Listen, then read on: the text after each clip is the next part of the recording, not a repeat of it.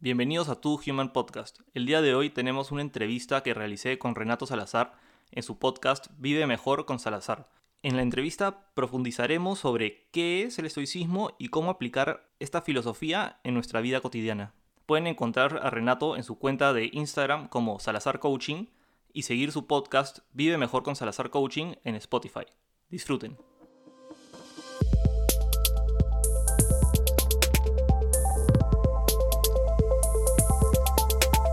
Bienvenidos a un nuevo episodio de Vive Mejor con Salazar Coaching.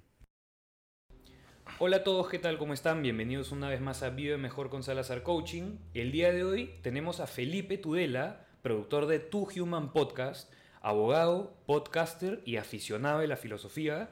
Felipe, ¿qué tal? ¿Cómo estás? Bienvenido. ¿Qué tal Renato? Muy bien, eh, emocionado por comenzar este episodio. De hecho, el estoicismo es una filosofía que me gusta mucho y me alegra mucho tener esta oportunidad para poder hablar de eso, enseñar un poco y ayudar a la gente. Buenísimo, buenísimo. Sí, de hecho, creo que en muy poco tiempo el estoicismo se ha vuelto, se ha vuelto una tendencia, ¿no? Y, no solamente a nivel local, en general. Sí, eh, se, ha se ha popularizado mucho hoy en día, especialmente con Instagram y YouTube creo que es Ryan Holiday el que creó la página de Daily Stoic. Daily Stoic. Y se ha popularizado. Pero eh, en realidad el estoicismo ha estado siempre presente en la historia de Occidente desde Grecia.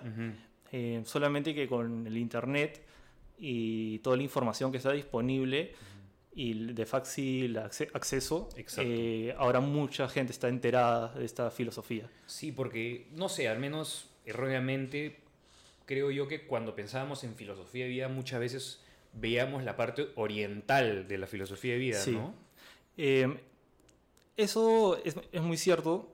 Em, lo que sucede es que eh, en la filosofía clásica siempre el approach era eh, cómo uno debe vivir su vida. Exacto.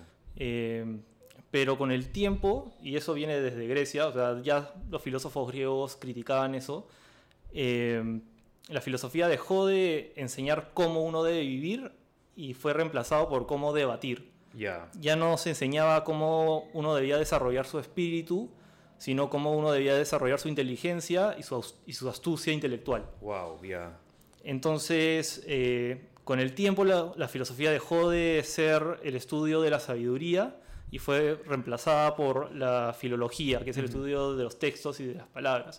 Entonces, por eso hoy en día cuando a, la gente le hablas de filosofía, cree, ah, son, son pastruladas, cosas súper subjetivas. Que no sirven para nada.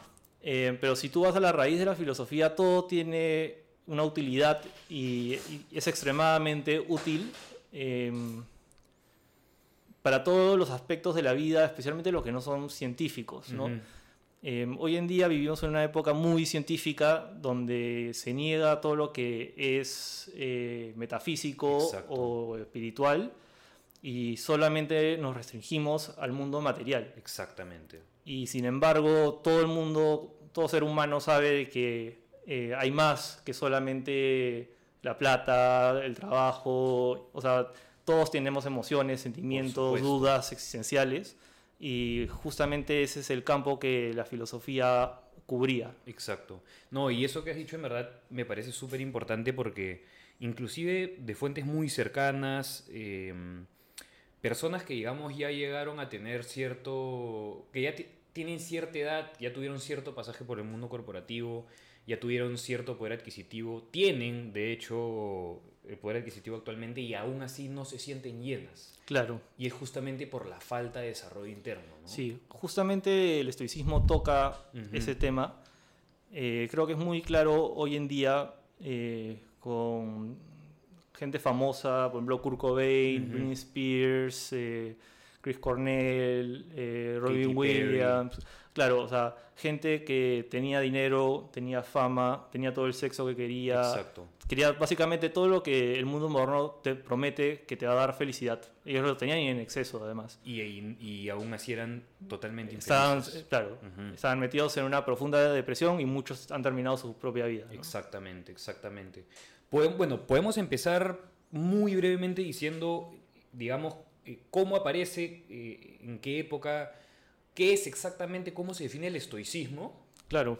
el estoicismo, yo he tratado esto en un video de mi podcast, Ujú. si, si quieren, y lo he tratado a profundidad. Eh, pero básicamente el estoicismo es una filosofía que tiene sus orígenes en Grecia, en el Ujú. 300 a.C. Eh, el fundador es Zenón de Sitio. Sí. Zenón de Sitio eh, no era un filósofo, sino era un comerciante.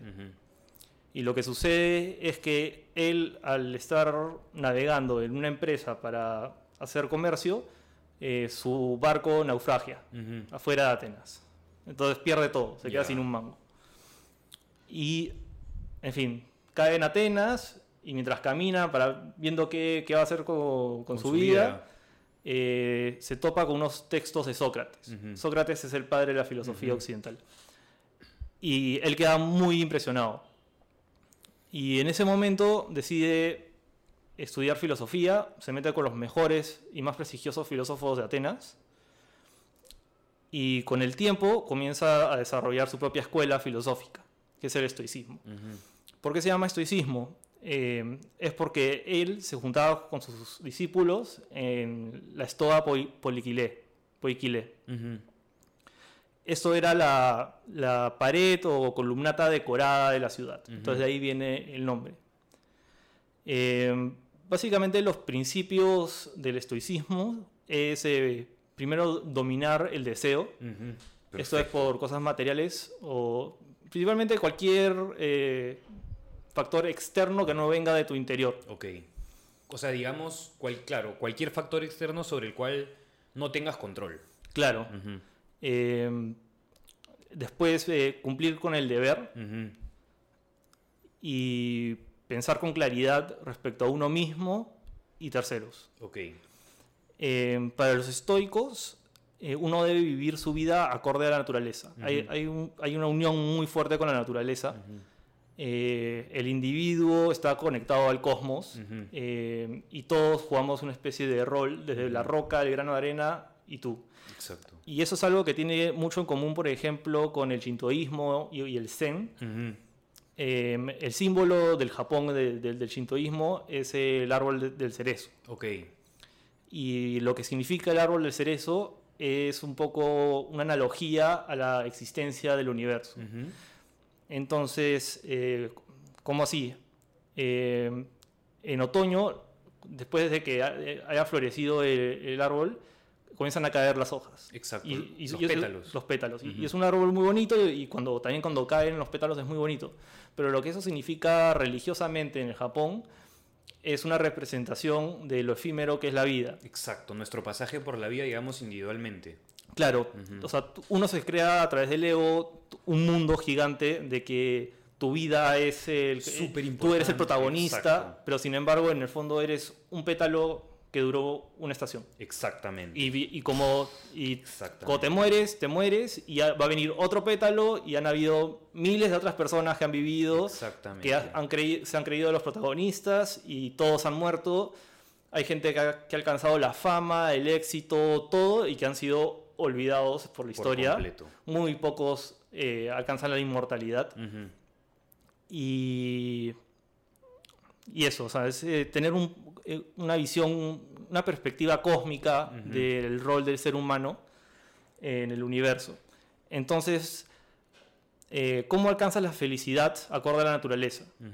Para el estoicismo, eh, una vida virtuosa es la- una vida que te va a dar felicidad.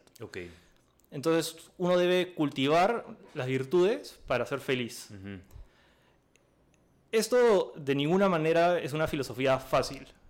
Probablemente es de las filosofías más difíciles, difíciles de practicar. de- Es muy simple de entender, es muy simple de leer, pero eh, practicarlo es, es casi... O sea, si logras ser un 100% estoico, se- estarías más parecido a ser un dios que un hombre. Claro, lo que pasa es que, claro, es una filosofía de vida que es, te demanda una serie de cambios que van en verdad totalmente, por así decirlo, en contra de la forma en la que la sociedad está Claro. regida hoy por hoy. ¿no? Del, del ser humano. Exactamente. Y eso es parte también de la doctrina del estoicismo y bueno, también de la filosofía clásica, que el ser humano, aunque es parte de la naturaleza, a la vez tiene algo que lo aparta de la naturaleza.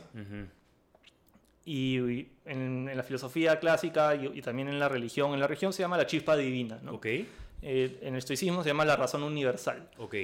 que es, o sea, el, ser humano es el que puede crear, Ya. que es algo divino, ¿no? O sea, el Dios crea, o sea, los animales no, pueden no pueden crear como el hombre crea, no pueden obras maestras, arquitectura, eh, música. No, y una cosa también que, tal cual, eso que acabas de decir, puf, resuena mucho con eso porque en el libro Sapiens, por ejemplo, lo que él te dice básicamente es que nosotros, en verdad, la principal diferencia versus a las otras razas animales y versus, en verdad, nu- nuestros, sí, nuestros hermanos, porque no dejan de ser eso, nosotros también somos seres vivos como cualquier otro, fue que nosotros teníamos otra, otra potestad, otra capacidad para comunicarnos, ¿no? y que eso fue efectivamente lo que a nosotros nos dio la facilidad para desarrollarnos como civilización. Los otros animales, por ejemplo, se comunican entre sí, sí, pero por así decirlo, su nivel, o sea, la capa de comunicación a la que ellos yo- eh, logran, digamos, llegar, es muchísimo inf- más inferior que la nuestra, Claro. ¿no? Y, por ejemplo, los animales son felices Exacto. porque viven acorde a la naturaleza. Exacto. No, no, no tienen todos estos conceptos o problemas emocionales. No tienen que- complejidades. Claro. Y. eh, bueno, entonces eh, la filosofía clásica se divide eh, principalmente en el estudio de la lógica, de la física y de la ética. Eh, con el tiempo, la ciencia ha ido cubrir, o sea, antes como no, no existía el método científico, eh, la filosofía se ocupaba de muchos de esos ámbitos de la ciencia, que con el tiempo fueron desmentidos, muchos tenían razón,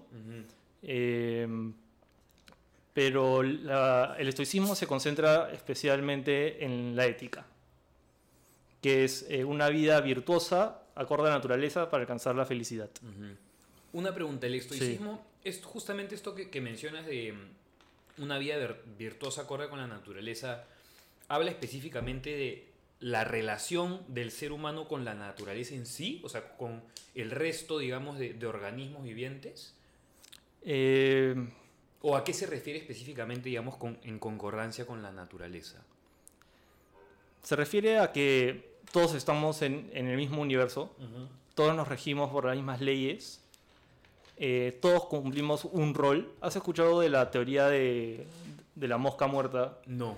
Eso es un- una teoría de, de- de viaje de, de tiempo, ¿no? De que si tú viajas al pasado, a la prehistoria, y matas un mosquito, ese acontecimiento puede afectar todo el proceso histórico hasta Toda la ahora. trascendencia, O sea, claro. fácil Napoleón nunca existió, o sea, Claro, claro. entonces, a eso se refiere, ¿no? De que todos estamos un poco, eh, todos estamos en, en- en este universo juntos, todos nos regimos bajo las mismas reglas y tú tienes que vivir acorde a esas reglas. A eso, a eso se refiere. Perfecto. Eh, pero un poco relacionado la- a lo que tú mencionas, eh, lo que a mí me parece muy atractivo del estoicismo y que se diferencia del budismo, que a mí también me gusta mucho, es que el budismo eh, lo que busca, o sea, en, el budismo plantea que la vida es sufrimiento. Exacto. Entonces, para alcanzar eh, la paz y la felicidad, tú tienes que evitar todo lo que, lo que causa su- sufrimiento. Entonces no puedes tener sexo. Evitarlo por completo. Claro, es como que una vida de, de monje. Pacífica. Una vida- Exacto, claro, una vida de monje. Literal. Eh, y que no tiene nada de malo, pero es, hay mucha gente que no tiene la vocación de monje. Hay gente que sí la tiene. Exactamente. Eh, pero el estoicismo eh, no, está, no está dirigido solamente a esta vida contemplativa, Ujú. sino hay una gama enorme de tipos de personas que han seguido esta Ujú. filosofía, desde esclavos hasta emperadores, hasta militares y comerciantes y empresarios exitosos. Y la, la diferencia es que eh, donde el budismo dice que te tienes que abstener y alejarte, el estoicismo dice que tú te tienes que meter, pero no debes dejarte influenciar ni conquistar por los factores ex- externos Ok. o seducir. O, o sea, no apegarte, digamos, a las cosas. Claro, Ujú. puedes masticar, pero no puedes tragar. Exacto, ok. Entonces, eso me parece eh, muy atractivo. Entonces, como uno, eh, ya hemos dicho de que la felicidad se adquiere a través de una vida virtuosa. Ujú. Entonces, ¿cuáles son esas virtudes? Ajá. Las virtudes son cosas que son buenas en sí mismas. Ok. Y, y los vicios son cosas que son malas en sí mismas, que causan sufrimiento en, en sí mismos. Entonces, las virtudes cardinales del estoicismo eh, son principalmente la sabiduría práctica. Ujú. La sabiduría práctica es navegar situaciones complejas usando la lógica, con, eh, la razón y de forma calmada. Ok. Eh, porque muchas veces nuestras, eh, la percepción que tenemos de las cosas es equivocada. Ujú. O sea, tú puedes, tú puedes creer que viste a alguien y en verdad no, no, no, no, era él, Claro. tu, tu vista te engañó. Claro. Tú puedes creer que, que escuchaste algo, pero... En verdad no lo escuchaste. Claro, entonces siempre hay que ser consciente de que lo que tu experiencia no es 100% Confiable. Confiable. Por supuesto que no, tal cual. Mucho hace, efectivamente, mucho hace la- la- la- las experiencias previas y las imágenes ya concebidas dentro de tu cabeza, ¿no? claro. Muchas veces uno se puede ofender o se, puede sentir insultado cuando nunca hubo un insulto. Exactamente. Y eso va directamente con el estoicismo, porque en el estoicismo lo que ha sucedido en ese caso es que tú has elegido ofenderte. Exacto. Y algo que dice Séneca es que cuando alguien... eh, en- hay un libro que es muy bueno de Séneca, que es sobre la brevedad de la vida, Sí. y eh, hay un capítulo que se especializa solo en los insultos. Ujú. Y lo que él dice es que cuando alguien te insulta y tú te ofendes, en el fondo tú estás siendo cómplice con la otra persona. De esa ofensa. de ofensa. Tú estás aceptando su ofensa y, y estás eligiendo molestar. Exacto. Estás- tú estás eligiendo que te haga daño. Ujú. Entonces refleja un poco la actitud del, del estoico. Ujú. Y esto que acabas de mencionar, quiero también hacer en verdad un cruce con, por ejemplo, lo que dicen los toltecas, que ellos eh, santifican mucho el uso de las palabras. Y ellos dicen que, claro, cualquier, bueno, primero que nada, estoy segurísimo también de que, es más, en el estoicismo, en el estoicismo se dice de que todo lo que nosotros escuchamos es una opinión, ¿no? No es un hecho. Entonces, claro, cada vez que, que- que alguien se dirige de una cierta manera hacia nosotros, eh, no- una forma es cómo nosotros lo interpretamos, o sea, cómo lo recepcionamos, pero en verdad sí lo vemos, vemos un poco más a fondo. Esa persona está concibiendo, está, digamos, haciendo uso justamente de esas palabras y está concibiendo idea dentro de su cabeza porque ella puede haber pasado por una serie de vivencias, una serie de experiencias Exacto. que condicionan en verdad la forma en la que ella se está comunicando ante ti. Claro. Entonces, Proyecta su persona a ti. exactamente. Entonces, en verdad, ese acto dice mucho más de ella que de Exacto. Justamente el estoicismo también hablan de lo mismo. Eh, Marco Aurelio dice que si alguien ha obrado mal contra ti, ese es problema de él, no es problema tuyo. Exactamente. O sea, tú no te vas a... O sea, no me gusta hablar de bajarte a, tu- a su nivel, pero me, refiero a que tú no... Porque alguien te hace mal, eso no es una excusa para tú hacer mal. Exactamente. O No, sea- simplemente no te lo tienes que tomar personalmente. Realmente. Él le hizo mal, es su falta, no, no es la tuya. Tú sigue con tu vida. Ujú. Y mira, fuera de bromas, yo te juro desde que comencé a interiorizar un poco más estos conceptos y el simple hecho, mira, yo, bueno, los, los que escuchan ese podcast saben que muchas de las cosas que eh, en términos de relaciones interpersonales yo las ejemplifico a través de lo que sucede en el tráfico de Lima. ¿Por qué? Porque en verdad el tráfico es la ira y la desesperación representada en un acontecimiento o, personificada a través de un conductor.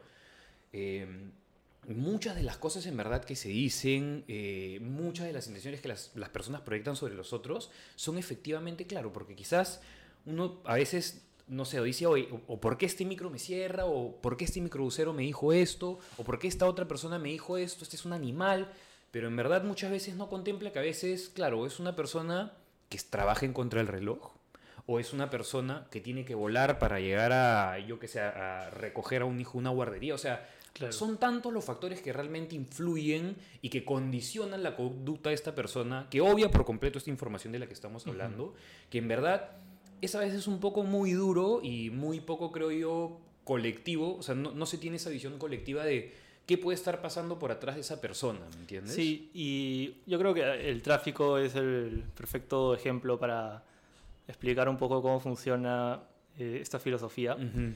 Eh, todo lo que tú has dicho es, es cierto, pero toda la ira que provoca el tráfico en verdad es una ira autoimpuesta. Ujú. Tú sabes cómo es el tráfico, tú sabes que si no sales a la hora el- eh, vas a estar atorado. Ujú. Pero sin embargo, cuando te sucede, actúas como si no supieras. Exactamente. ¿No? Como O sea, el sorprendido. Es lo que en, en inglés se llama wishful thinking. ¿no? Exactamente. O sea, tú o sea, crees que no debería ser así y no debería ser así y no debería ser así, pero es así. O sea, es la realidad. Exactamente, exactamente. Entonces, tú solito te estás molestando por algo que primero no controlas y que es como es. Y que tú quieres cambiar a través de, de tu enojo. Y que eso eh, aplica exactamente con el primer punto que nos, que nos dijiste, que era el, digamos, eh, tomarte personal o, o- o efectivamente llegar a que te afecten aquellas cosas externas que no tienes cómo controlar. Claro. Y además, eh, en el estoicismo se, se cree mucho. O sea, una, parte fundamental del estoicismo es el destino. El amor, el amor fati. Ama sí, tu destino. El amor fati. Eh, entonces tú nunca sabes qué, qué puede significar un acontecimiento negativo en tu vida. Fácil, estás tarde en el tráfico, pero eso puede significar que, no sé, no- después no te, no te van a atropellar o... Tal o sea, cual, tú nunca tal sabes qué cual, puede pasar, Tal ¿no? cual, tal cual. Eh, o sea, para el estoicismo la vida es como un juego de dados, Ujú. eh, tipo ludo. sí, O sea, tú mueves el vaso, lo pones en la mesa, los dados ya están. exacto. Pero tú no sabes qué dados hay hasta que levantas el vaso. Pero, Exacto. pero los dados ya están puestos, Ujú. ¿no? Entonces uno no debe adelantarse, adelantarse a juzgar, ¿no? Ujú. sino vivir en el presente y asumir las cosas como vienen, ¿no? Exactamente. Eh, con calma y templanza. Ujú. Eh, la, la segunda virtud, después de la sabiduría, sabiduría práctica, es la templanza, que hemos hablado ahorita. Esto es el autocontrol justamente de, estas, em- de las emociones negativas y también de las positivas. Eh, la finalidad de la, aut- de la templanza es siempre tener autocontrol de ti mismo, no dejarte llevar ni por la euforia, ni por el pensamiento de masas, ni, ni por los impulsos, porque eso al final a largo plazo hace que cometas errores Exactamente. y la moderación. Eh, respecto a la moderación, hay una fuerte influencia de Aristóteles. Ok. En la ética de Nicómaco eh, se centra básicamente en que la virtud está en el punto medio. Y, los dos y hay dos extremos que son vicios. Ujú.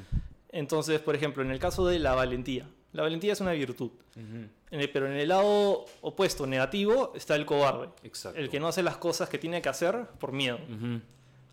Pero en el otro extremo está el, el hombre temerario, que es irresponsable. Exacto. Entonces uno siempre tiene que ir al punto medio, al, al punto moderado. Y eso es algo que también, se, que, por ejemplo, el estoicismo también ha influenciado mucho eh, a- al cristianismo.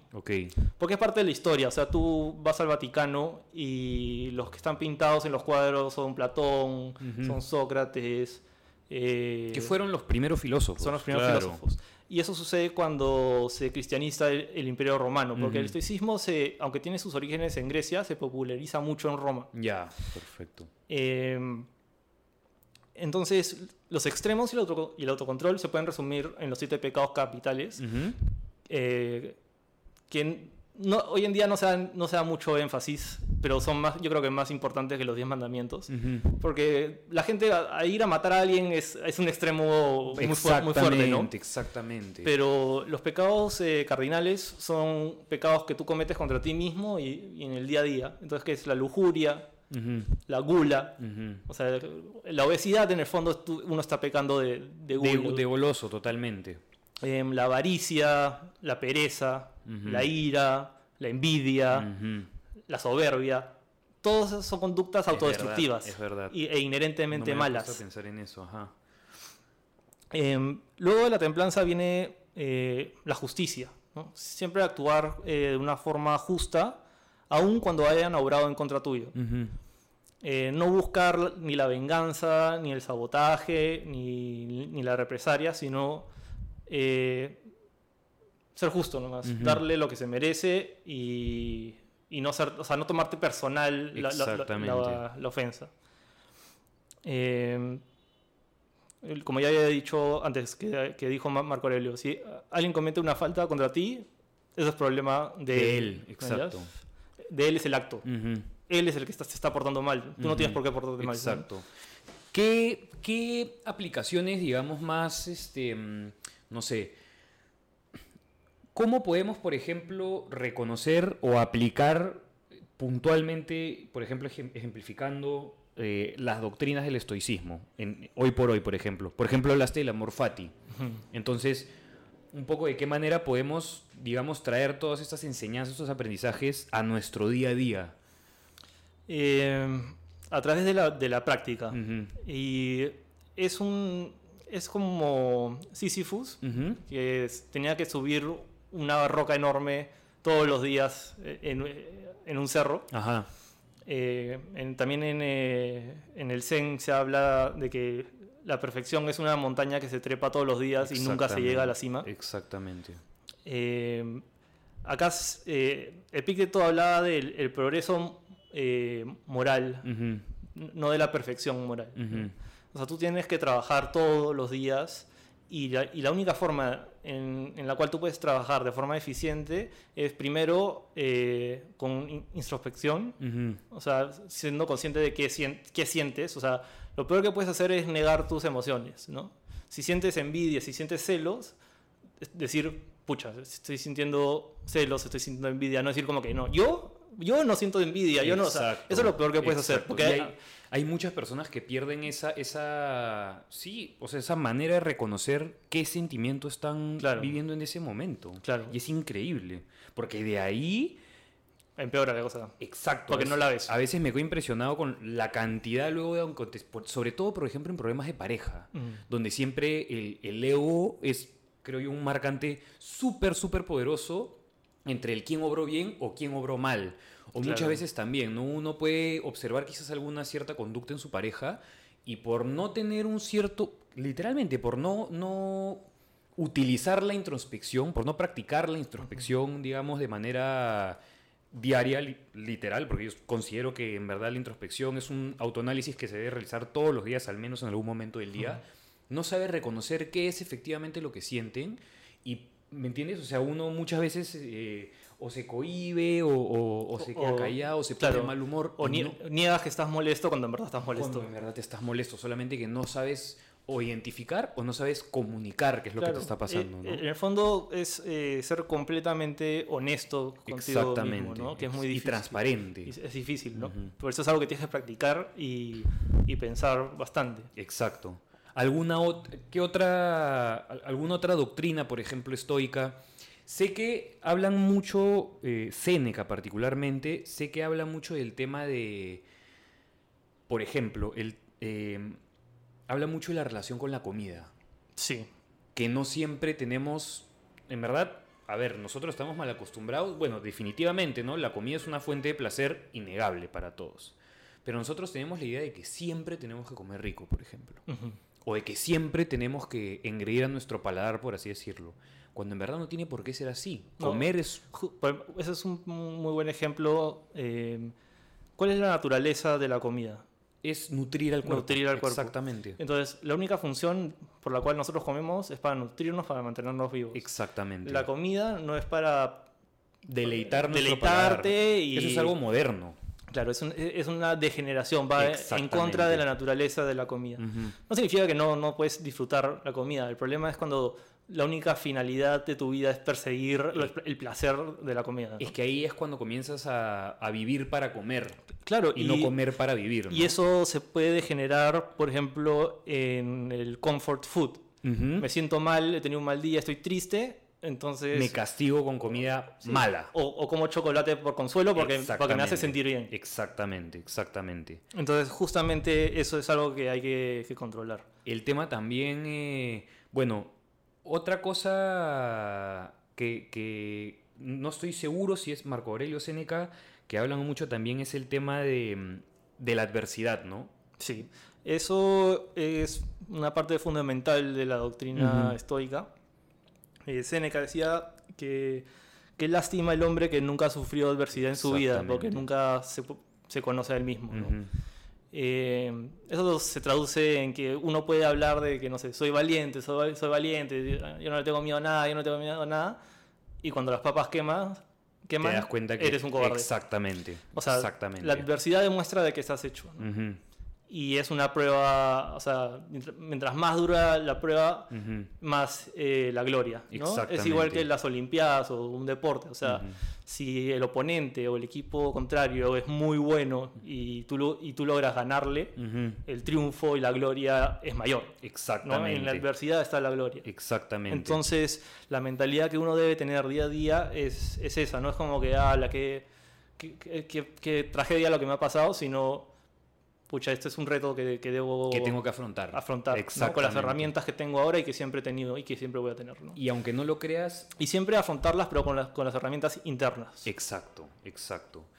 Eh, muchas veces, en verdad, la manera en la que nosotros, la forma en la que nosotros opinamos respecto a nosotros mismos, cuando estamos frente a alguna situación desafiante, condiciona muchas veces, en verdad, número uno, la manera en la que terminamos actuando y número dos, el nivel de éxito que tenemos sobre esa circunstancia o no. Eh, particularmente, bueno, eh, nosotros que, que- que practicamos este arte marcial, el jiu-jitsu, que constantemente estamos realizando el ejercicio tanto mental como físico de estar en una situación, en verdad es una situación de, de sobrevivencia prácticamente, porque Sí. a la vida real es, o, o sea, es la vida o la muerte, ¿no?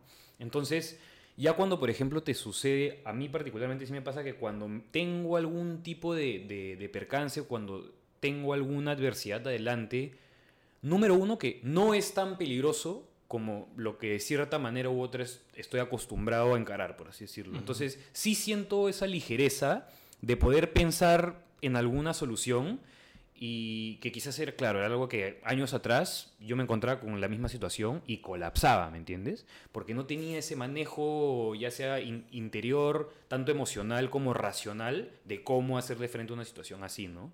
Sí, eh, en mi caso, eh, yo, yo también he tenido la oportunidad de aplicar eh, el estoicismo a mi entrenamiento. Ujú. Eh, porque el jiu-jitsu sí despierta, es un deporte bien primario, o sea, Exacto. es, eh, ahí tú te das cuenta o sea, s- que somos como unos monos eh, Exactamente. eh, luchando, ¿no? A, a- a ver- quién somete al otro. Y de que siempre hay uno más fuerte. Y, Y, y claro, y, y ahí el ego es regulado eh, muy bien. por la ley de la naturaleza. Y ahí es donde eh, las, las pasiones bajas surgen, ¿no? Claro. Ahí te, te puede dar rabia, eh, que te hayan ganado.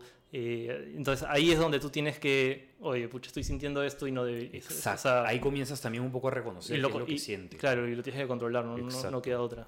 Pues Sobre es- todo porque no tienes cómo, o sea, también cuando tú llegas con una cierta emoción al, al, al mat, no tienes cómo engañar, o sea, Claro. se, se sabe cuando alguien está Claro. triste o cuando alguien está molesto, cuando alguien está confundido, cuando alguien está Claro. distraído. Esa es, creo yo, la- magia también, ¿no? de, de- del arte. Y una otra cosa, bueno, por el lado del apego, se habla mucho también en el estoicismo, ¿no? Sí. El apego en general. Sí. Eh, sí, eh, hay que... Marco Aurelio decía que hay que recibir eh, sin, sin ego y, y dejar ir sin apego. ¿no? Ajá. Eh, porque parte de la do- doctrina estoica es que, o sea, tú, tú sola, como, como ser humano solamente eres dueño de lo que está dentro de tu control. Exacto. Y lo que está dentro de tu control es solamente lo que está dentro de tu espíritu. Porque tú no... Ni al plano físico está No, dentro de o sea, control, porque y- nadie escoge el ni- cuerpo con el que y ni, la, nace. ni la inteligencia. O sea, Exactamente. tú- una persona puede nacer con un IQ bajo. O sea, Exactamente. entonces, entonces eh, ¿qué cosas podemos controlar? Eh, podemos controlar las opiniones personales que tenemos de nosotros mismos y de otras personas. Eh, las aspiraciones, no dejarse llevar por, por el deseo, por- o sea, por- má- más que por el deseo, por la ambición, ¿no? Exacto. eh, los deseos que tenemos, o sea, la comida, el sexo, el poder, la fama, y las cosas que, no- que nos repelen. y, y lo que no podemos controlar es, por ejemplo, el cuerpo que tenemos. Exactamente. Tú no eliges si naces con dos, con dos brazos y dos piernas. o sea, Exacto. No, y no solamente eso, hasta el que nace in- eh, entero, digamos, con un cuerpo saludable, no puedes manejar tampoco tu composición genética. No Claro. puedes manejar, ¿me entiendes? Eh, qué tan eficiente es tu cuerpo para oxidar grasas. Claro. No puedes eh, manejar, o sea, no puedes controlar qué tan, qué tan eficiente es tu cuerpo para construir forma ósea. Exactamente. Y que obviamente está de más decir que es una, creo yo, de las razones por las cuales las personas sufren tanto y se comparan tanto y por hoy también ante lo que ven en redes Claro. sociales, ¿no? Eh, también, por ejemplo, la condición social, tú no eliges dónde naces. Totalmente, totalmente. Y tampoco puedes controlar las opiniones del resto. Eh, o sea, si tú haces lo que tú crees que es correcto, de una forma honesta, de una forma con templanza, justicia y valentía, eh, no te, te debe importar poco o nada lo que diga el resto. ¿no? Es difícil, ¿no? Todo, a todo el mundo le importa lo que la gente Por piense. supuesto, pero es, es, es cuestión de trabajo, nada más. Claro. Todo en la vida en general es trabajo. Eh, yo de verdad desde que comencé a... algo como una experiencia personal, desde que, bueno, conversé contigo y desde que comencé a empaparme un poco más acerca del estoicismo en general y, y traerlo a, a mi vida diaria, eh, hay muchas cosas en general que he tratado de cambiar, principalmente tratando de, de en verdad, eh, intencionalmente colocándome en situaciones de disconfort, como bañándome con agua helada, simplemente bañándome con agua helada, dándole, eh, ayunando, por ejemplo, ayunando periodos, tratando de ayunar cada vez periodos más largos, tratando de un poco darme cuenta de que a veces hay muchas cosas también mundanas que para nosotros consideramos mundanas, pero que en verdad son un privilegio y no las valoramos como tal, ¿no? Claro. Eh, Justo relacionado a eso, eh, Séneca, que era un filósofo eh, romano, Sí. pero no solamente era un filósofo romano, era también un político Exacto. muy famoso, era cuesto- cuestor, que era un juez de alto rango, y era pretor, que era cónsul, que era el emperador, y después viene el, el cónsul. Eh, era una persona extremadamente rica en Roma, pero sin embargo él se tomaba un- semanas o a veces meses para comer poco, Ujú. poquitísimo, solo pan, pan y agua, y a dormir en el piso. Ok. Quitándose comodidades, simplemente. Y su lógica era, eh, ¿a qué le tengo miedo? ¿no? Exactamente. Si caigo en exactamente. desgracia y lo pierdo todo y tengo que vivir en la calle y, y comer migajas, Ya sé cómo es. es- lo estoy viviendo ahora. ¿no? Exactamente. A, esto es, a esto es lo que le tengo tanto miedo. Ujú. Eso era un poco su, su lógica. Que resuena con la misma frase, claro, de que las cosas a veces, las cosas difíciles, tal cual, son difíciles porque no nos atrevemos a hacerlas, ¿no? Y lo que, lo que a mí me, me gusta mucho del estoicismo son la- las personas que, que no solamente lo practicaron, sino también que lo estudiaron. ¿no? Eh, por ejemplo, en el caso de Seneca, tú ves que era un hombre realmente eh, extraordinario. ¿no?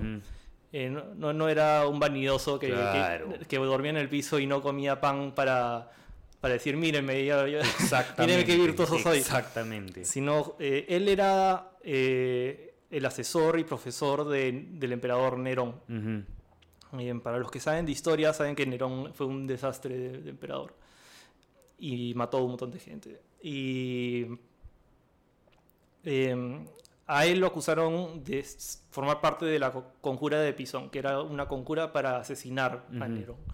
Pero Nerón se aprovecha de esta situación para des- deshacerse de todos sus enemigos políticos. Ujú. Y dentro de esos enemigos estaba su ex profesor y tutor que lo había cuidado desde que era niño, Ya. que era Séneca. Ya. Entonces eh, lo condena a muerte. Ujú. Pero en esa época que el honor era todo, eh, para, para una persona, para un patricio de- del grado, un patricio es nobleza romana, Ujú. eh, que Se- Séneca per- pertenecía a la nobleza, no se esperaba esperar a la ejecución, Ujú. sino lo, lo honorable era que te, te suicidaras. Te quites la vida, Te como un samurái. Sí, Ujú. ta- exactamente. Y, y nada, y terminó, eh, al principio se, se corta las venas, pero no tiene efecto. Toma cicuta, que es Ujú. veneno griego, el, el mismo que tomó Sócrates, y al final muere en una tina. ¿no? Pero lo hizo todo practicando su filosofía. Exacto. No lloró, no suplicó, no, qué miedo, abrazos, no, por favor, no. O sea, lo tomó co- con una valentía extraordinaria. Y ¿no? esa valentía también obviamente proveniente de, nos remontamos acá al inicio de todo, de que la vida en verdad dentro de lo que respecta al cosmos es mucho más que únicamente lo que sucede en este plano, ¿no? Claro. Que lamentable, sí, o sea, eh, quizás es algo un poco jalado de los pelos para varios, pero la vida no es solamente esto, hay muchísimo más, ¿no? Hay mucho y, más. y hay mucho más inclusive que no tenemos cómo conocer, que no tenemos cómo saber y que probablemente no lo sepamos hasta que no nos toque irnos, ¿no? Claro. Bueno, Felipe, eh, ya para cerrar un poco, si tuvieras que recomendarle dos libros, eh, particularmente, por ejemplo, a los oyentes, para que, si quieren in- iniciar con el estoicismo, por ejemplo, conocer un poco más, empaparse un poco más, ¿cuáles dos libros les recomendarías? Eh, yo recomendaría tres. Ok, perfecto. Eh, primero, comenzar con el manual de vida de Epicteto, ¿Ya? que es un libro extremadamente corto, extremadamente simple, que explica básicamente qué es el estoicismo de una forma muy concisa Perfecto. y que además eh, formaba parte de- del paquete del legionario romano, del, soldado romano, ¿no? Te dan tu escudo, tu espada y te dan tu, tu Ah, librito. wow, como un manual de vida. Sí. Excelente. Eh, después, un- una vez que ha- hayas leído ese libro eh, y ya vas a tener las- los conceptos y las nociones de, de qué es el estoicismo, eh, yo creo que sobre la brevedad de la vida De Séneca. de Séneca o, o, eh, cartas de un estoico, que eran las cartas, eh, el correo entre Séneca y Lucius, que era su amigo.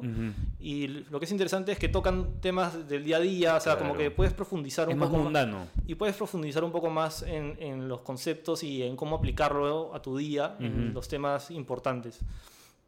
Y de- para finalizar, yo creo que es eh, un libro que es mi, es mi favorito, que es un libro que además sirve como libro de mesa de noche, Ujú.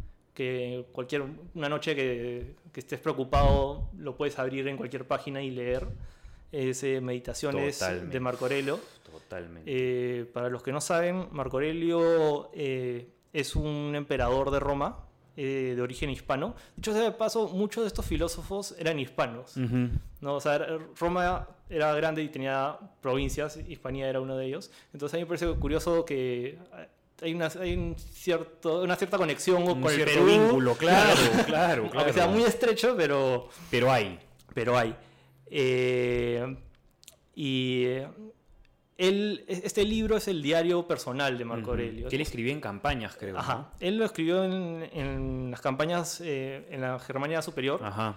contra las tribus bár- bárbaras en, las Galias, por el. Danubio. Marco Aurelio no- solamente era un emperador que vivía, o sea, él no vivía de lujos, porque él- Claro. él, él era apodado eh, el emperador filósofo o el sabio.